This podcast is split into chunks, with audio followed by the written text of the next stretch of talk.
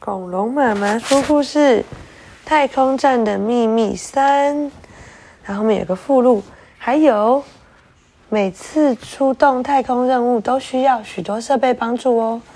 第一个是发射台，火箭会从一座特殊的平台发射，它叫做发射台。火箭既庞大又沉重，所以必须要用火车头将它拖行到发射台上。再是太空船。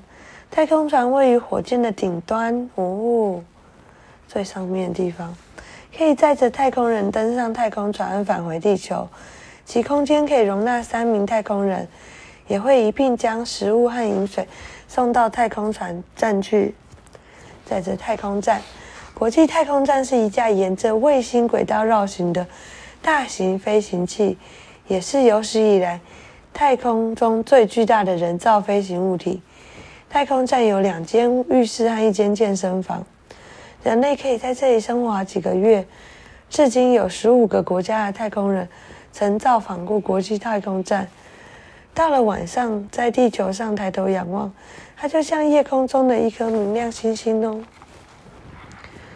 太空睡舱像睡袋一样，太空站里的每间睡舱大小只能容纳一个人。里面设有专属的睡袋。太空衣，太空衣经由特殊的材质制成，将太空人从头到脚包覆，这样他才能够在太空船以外的地方安全行动。太空人的背包里还放着氧气罩，将什么？讲到哪了？将氧气输送到头盔。供太空人呼吸，头盔的阳灯光则是为了帮助太空人视线更清晰。机械手臂，机械手臂的外观有点像起重机，太空人可以将自己或是物体绑在机械手臂上面，然后呢，到全到太空站外面进行例行的维修。科学实验室，太空人在太空站期间。会有呃，会到实验室内进行一些科学实验。